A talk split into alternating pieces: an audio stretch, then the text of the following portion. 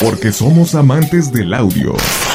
Lo que vas a escuchar, escuchar, es el material auditivo de generacionpodcast.com.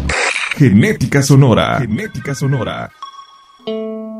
Bienvenidos a Enrolados. Enrolados.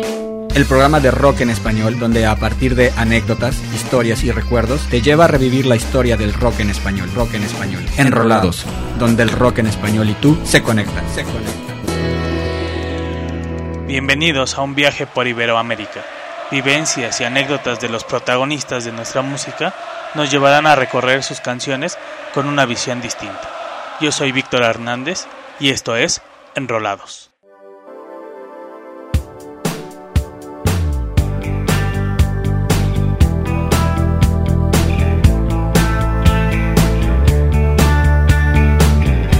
Sabes calcular sentimiento geométrico y la cantidad de calma que me das cuando te miento. Si el sol brilla más, más oscura es tu sombra y la cantidad de calma que me das cuando regreso. Cuando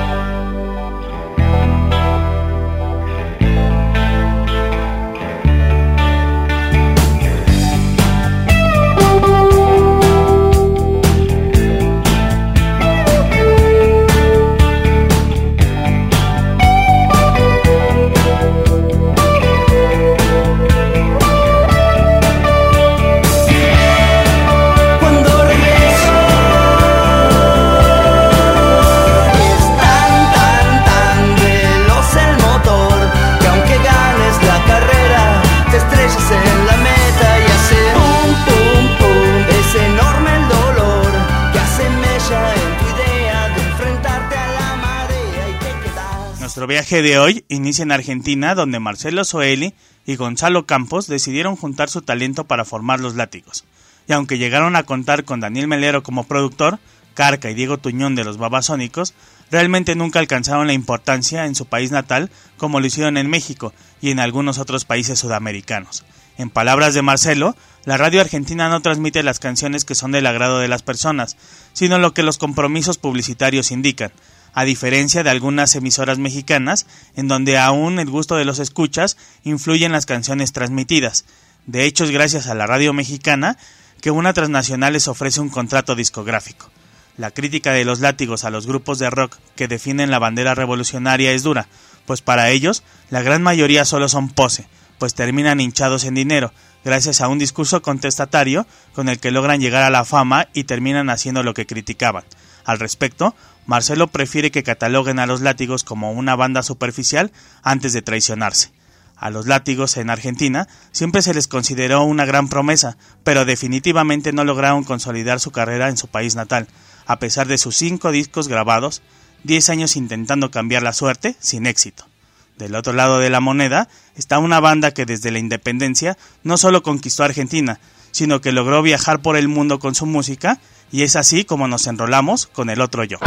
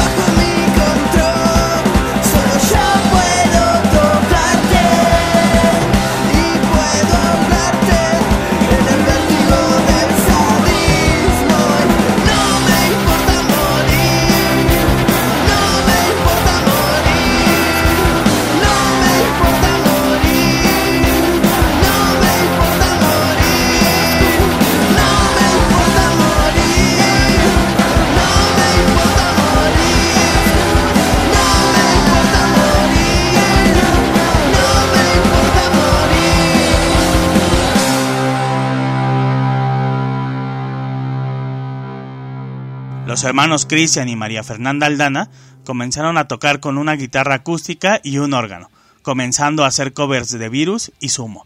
La independencia sería algo que defenderían desde sus inicios y lograron demostrar que puede ser un camino por el cual se podía llegar a tocar por todo el mundo sin tener que sacrificar la creatividad debido a intereses de las disqueras de aquella época. 1993 sería el año donde lograrían publicar su primer cassette, iniciando así una historia con 11 discos de estudio, apostando por un estilo punk que en ese momento comenzaba a tomar cierta importancia en Latinoamérica. Recuerda Christian cómo los primeros ensayos se hacían solo los fines de semana, pues al estar divorciados sus padres, los hermanos solo se podían ver esos días. Después de algunas presentaciones y sin material grabado aún, el público comenzó a pedir material para comprarlo, por lo que se vieron en la necesidad de hacer su propio máster con una grabadora y un cassette, grabando primero la batería y posteriormente la guitarra y voz en otro, para finalmente juntar todo en un tercer cassette, al cual le hicieron algunas réplicas para venderlo en sus presentaciones. El compromiso del grupo en lo social y político no solo se ha quedado en las canciones, pues Christian se convirtió en el presidente de la Unión de Músicos Independientes, organización que logró la promulgación de la nueva ley de música en Argentina. La carrera del otro yo se vio pausada debido a las denuncias de abuso sexual que sufría Christian por parte de varias seguidoras y además de su expareja, al cantante se le acusa de haber violentado sexualmente a varias menores de edad en el 2001 y por lo cual fue condenado en el 2019 a 22 años de cárcel.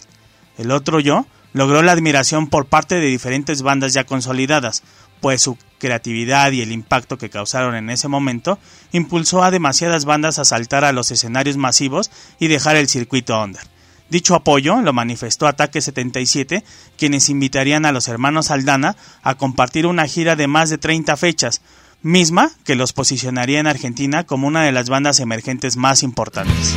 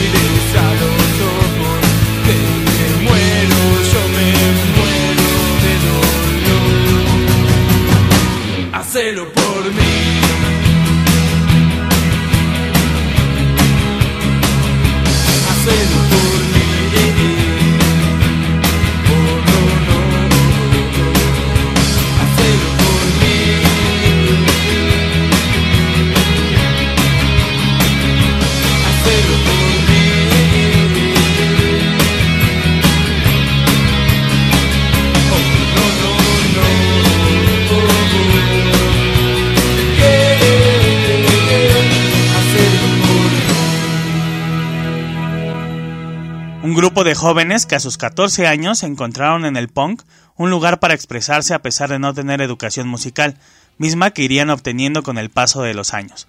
Ataque 77 logró una gran reputación en los bares y recintos de la cultura punk y del rock que para esos años iban despertando después de la dictadura.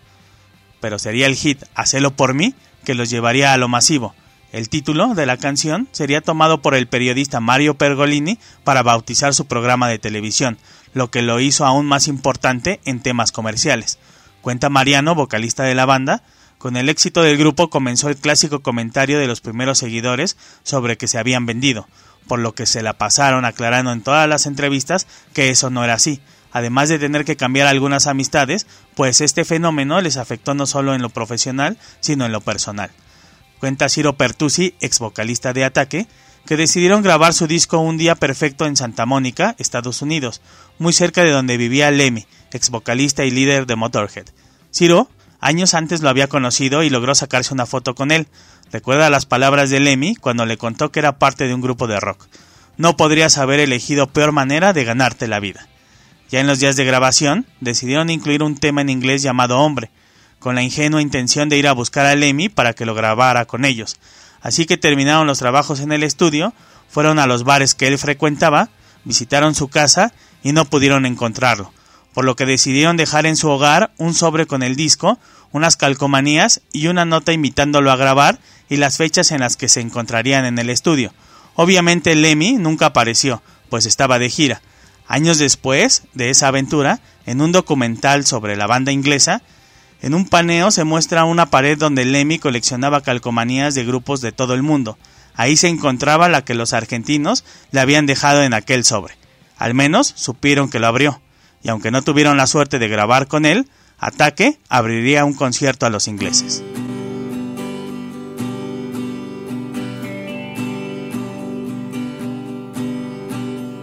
Evitar, resistir tu hechizo de suave adicción, como si fuera fácil dominar mi sentir y saber que te vas y saber que la abstinencia me puede. Todo se vuelve oscuro y solo puedo decir dame un poco más, quiero intoxicarme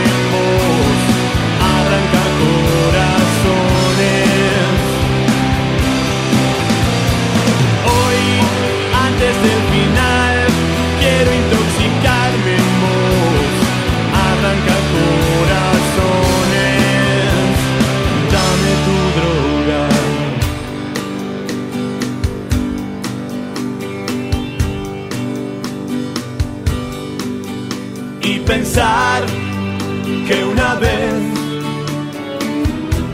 me dijiste terminemos todo. Mi vida es un desastre y no te quiero en él, pero al fin te seguí por un laberinto de espejos rotos y aparecí en un barrio del que no puedo salir.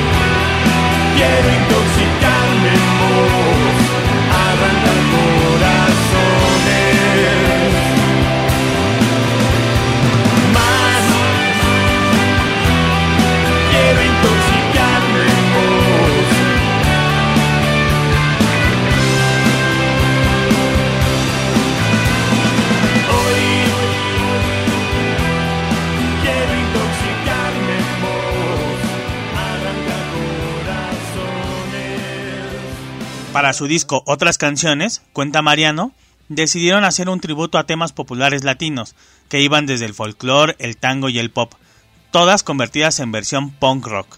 Para esto, le pidieron al productor Adrián Taberna escuchar las versiones realizadas. Al terminar, las palabras del productor fueron, nos van a matar con esto, aquí se acaba su carrera. Pues lo obvio era hacer algunas reversiones de canciones punk y no de Roberto Carlos o Sandro, pero necios como siempre, no hicieron caso y se fueron a Estados Unidos a presentarle el trabajo a quien sería el productor de aquel disco, Jim Wyatt, mismo que quedó encantado. Los argentinos tuvieron que explicarle que no eran composiciones propias, pues realmente desconocía lo que en la escena argentina sucedía. El disco se grabó y a pesar de todo el temor que lo rodeaba, se convertiría en uno de los más exitosos del grupo. En palabras de Mariano, para su primer concierto en obras, la disquera decidió hacer un disco en vivo, en parte porque pensaban que probablemente la banda no llegaría más lejos. En ese tiempo, todo se grababa en cintas, mismas que tenían tan solo 14 minutos de duración, por lo que le pusieron a Mariano enfrente de su monitor una especie de semáforo, así que cuando éste estaba en rojo tenía que hablar con el público o improvisar, pues en ese momento estaban cambiando la cinta, así que se la pasó más concentrado en el semáforo que en disfrutar el concierto. A pesar de la salida de Ciro, la banda se mantuvo y sin importar las críticas han experimentado no solo el sonido punk, también el rock y se han atrevido a hacer temas acústicos. Un grupo que llegó a alternar con bandas como The Ramones, Sex Pistols y Motorhead. De ahí llegaron por primera vez a Suelo Azteca para presentarse en lugares como León y Nesa, para posteriormente hacer diferentes giras en pequeños bares y poco a poco consolidarse en México para llegar a festivales masivos. En esas primeras tocadas, Ataque 77 realizó algunas presentaciones al lado de otra banda a la que no le importó la fama con tal de mantener su estilo. Esa banda era Guillotina, con la que nos enrolamos para escuchar Yaque. No tenemos que perder, nada es nuestro, todo está en su poder.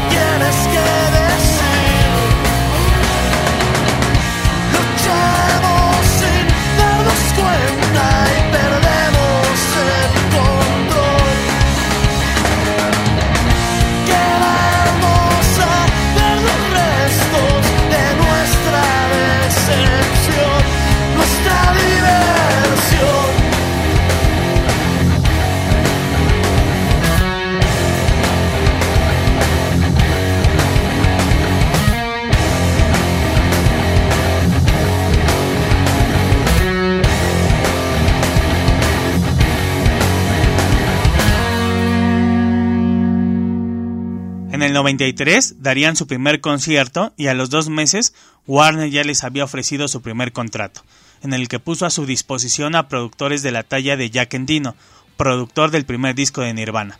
Con una propuesta y actitud diferentes a los grupos de esa época, llegaron rápidamente a los escenarios más importantes de los noventas. Recuerda Alejandro, baterista de la banda, que antes de haber dado su primer tocada, decidieron hacer calcomanías que repartían en diferentes lugares como Rocotitlán, para lograr llamar la atención, y sin saber realmente cuál era la propuesta, la gente llegó a su primer tocada en gran medida por la repartición de los stickers, más como morbo que por la idea musical. Un año de formado el grupo les bastó para realizar su primer gira por Europa en países como Suiza, España y Holanda, en la que alternaron con bandas como Radiohead. La internacionalización del grupo era inminente, pero las diferencias con la disquera comenzaron y optaron por el camino de la independencia, logrando mantener la calidad y el compromiso con la música, cuestión que en esa época era difícil. Todo esto los llevó a alternar con bandas como Def Leppard y Slash. En palabras de Manuel, vocalista de la banda, la represión policíaca la vivieron en carne propia, al ser detenidos en varias ocasiones tan solo por la forma de vestirse o peinarse, o en ocasiones tener que interrumpir el concierto ya que la policía llegaba a catear al público y a los músicos, con el objetivo de encontrar sustancias prohibidas en el lugar. Guillotina sería de esas bandas que se presentaron en emblemáticos lugares consagrados para el rock en nuestro país, como Rockstock, El Look y Rocotitlán. Este último tenía un sello discográfico que de hecho en conjunto con Warner grabaron el primer disco de la banda, sumándose a una lista larga de grupos apoyados por esta disquera, de la cual formó parte el juguete rabioso.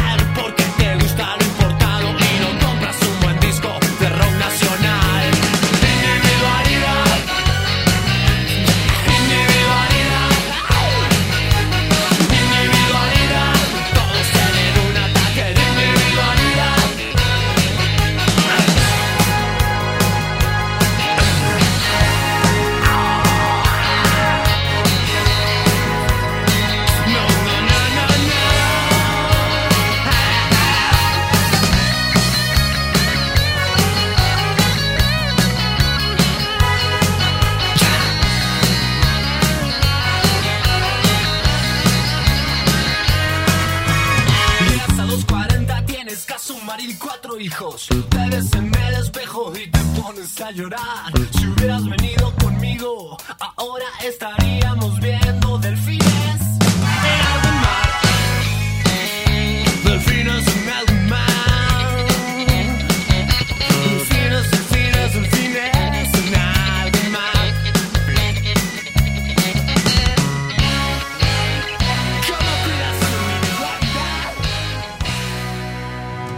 Dos chilenos y un argentino, hijos de exiliados en México, decidieron formar el Juguete Rabioso. El inicio se daría en el Colegio Luis Vives y después de escuchar a In Memoria, una de las primeras bandas de Saúl Hernández. Los ensayos serían en la casa de Federico, líder y segundo vocalista del grupo. Estos ensayos se dieron rodeados de escritores que frecuentaban al padre de Federico, como Gabriel García Márquez y Juan Ignacio Taibo II. Con este último, harían una gran amistad que no solo los llevaría a dar sus primeras presentaciones, sino también su primer gira por España. En palabras de Federico, la censura por parte de las autoridades le pasaron factura al juguete, pues en una tocada en el Rockstock cantaron su canción De Nuevo Septiembre, en la que hacían una dura crítica a las autoridades por los acontecimientos alrededor del terremoto del 85. En esa tocada se encontraba un diputado priista, y abusando de su poder, logró que bajaran al grupo del escenario, vetarlos del lugar, además de censurarlos en varios medios de comunicación, por lo que la banda inició diferentes actos de protesta a los que se sumaron grupos como Santa Sabina. Recuerda Federico, el día que el gobierno impuso la suspensión de conciertos masivos, lo primero que hizo fue llamarle a Rita Guerrero de Santa Sabina, y en ese momento comenzaron a movilizar a varias bandas más. El resultado fue un concierto masivo en Ciudad Universitaria para protestar contra la imposición gubernamental. Rodeados de músicos talentosos que formaron prácticamente una familia y que se apoyaban prestándose instrumentos para poder grabar, como Sabo de Caifanes, Querigma o Los Amantes de Lola, por mencionar algunos. Cuenta Federico que años después de la retirada de los escenarios del juguete rabioso, se enteraron que la discográfica Warner, sin avisarles, produjo en países como Ecuador vinilos de su primer disco, obviamente sin darles un solo peso por las ventas. Este tipo de acciones injustas eran de lo más normal de las transnacionales en aquel entonces. Solo dos discos de estudio grabaron en su carrera, el segundo grabado en los estudios de Jimi Hendrix. Sin embargo, no tuvo la repercusión que esperaban. En retrospectiva, la banda atribuye su separación a la poca promoción de su trabajo por parte de la disquera y el error de haber dejado dicho trabajo en manos de la compañía, además de ser lo que ellos llaman una banda coja, pues no se entiende un grupo de rock sin guitarrista, pues realmente la banda se componía de batería, bajo y voz, por lo que los guitarristas eran invitados y cambiaban constantemente, pues eran parte de otras agrupaciones. Ese fue un gran factor por lo que no lograron consolidar su sonido y a pesar de haber tenido algunas reuniones posteriores, como en el Vive Latino del 2016, la banda ha llegado a su fin. Ese espacio llamado Rocotitlán, en el que se presentaría en varias ocasiones el juguete rabioso, así como la mayoría de rockeros nacionales de los 80s y 90s, durante varios años, fue propiedad de Fernando y Sergio Arau, este último, vocalista de la botellita de Jerez.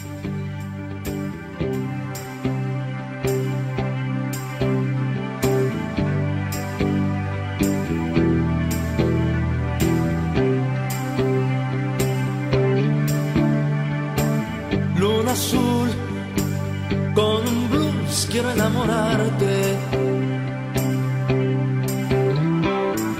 Luna nueva, caprichosa que hay detrás de ti. Déjame abrazarte, déjame besarte. Luna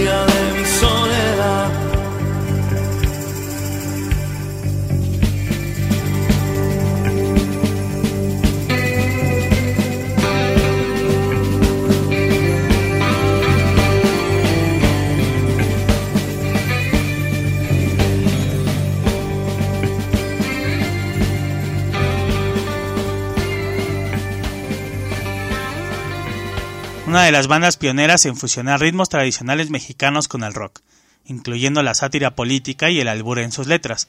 Los creadores del Waka Rock pasaron gran parte de su carrera en los hoyos funkis, que lograron ser una trinchera clandestina para evadir la censura de la época. Con constantes cambios en su alineación y la experimentación musical, siempre han lidiado con las críticas de sus seguidores, pues la banda ha logrado tener etapas muy destacadas como los años iniciales o la posterior al reencuentro con la alineación original, pero también una etapa muy desafortunada donde comenzaron a incursionar en ritmos tropicales, lo que los llevó a ser tocados en estaciones de radio de lo guapachoso y presentándose en programas y comedias de Televisa, por lo que llegaron a perder cierta credibilidad. Cronistas de nuestra ciudad, Los Botellos, escribieron Alarma la de tos, basándose en el rotativo amarillista El Alarma, donde leyeron la historia de la Lola, la cual era una mujer que sufrió abuso sexual y policíaco. ¿Recuerda Sergio? La inquietud que tenían por encontrar lugares donde tocar y se pudiera hacer con calidad, por lo que decidieron crear uno, al que bautizaron como Rocotitlán. Paco Barrios, mejor conocido como el Más Tuerzo, baterista de la HH Botellita de Jerez, mientras manejaba su taxi encontró el lugar ideal en pleno Insurgentes. Su inauguración se vio pospuesta por el terremoto del 85, siendo Querigma y La Botella las primeras bandas en tocar. Rocotitlán tenía varias reglas, entre ellas, el único que podía cantar en inglés era Javier Batis.